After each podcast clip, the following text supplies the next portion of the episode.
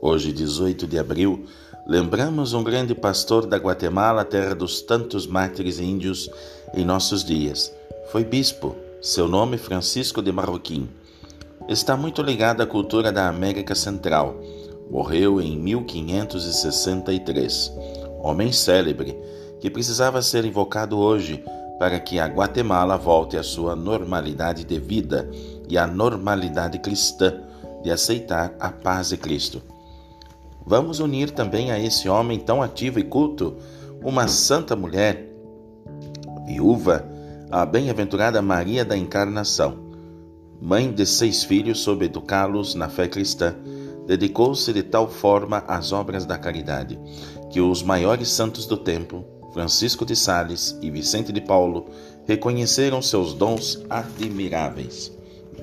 Também hoje, no dia 18 de abril, nos lembramos também de Santo Apolônio, conhecido pela sua ciência e coragem.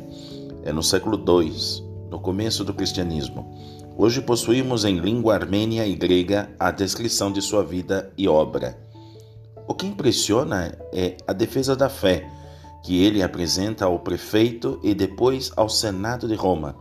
Isso lhe custou a pena capital, ou seja, o martírio.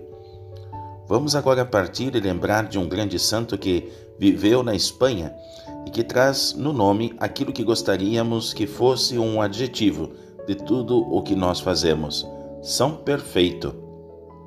Conhecedor da língua árabe e das questões orientais, foi um herói pelo jejum e pelos sacrifícios.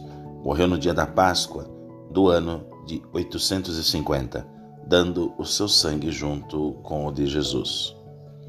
Portanto, meus irmãos, tudo há de ligar-nos a Deus e ao seu projeto sobre os homens e a sociedade.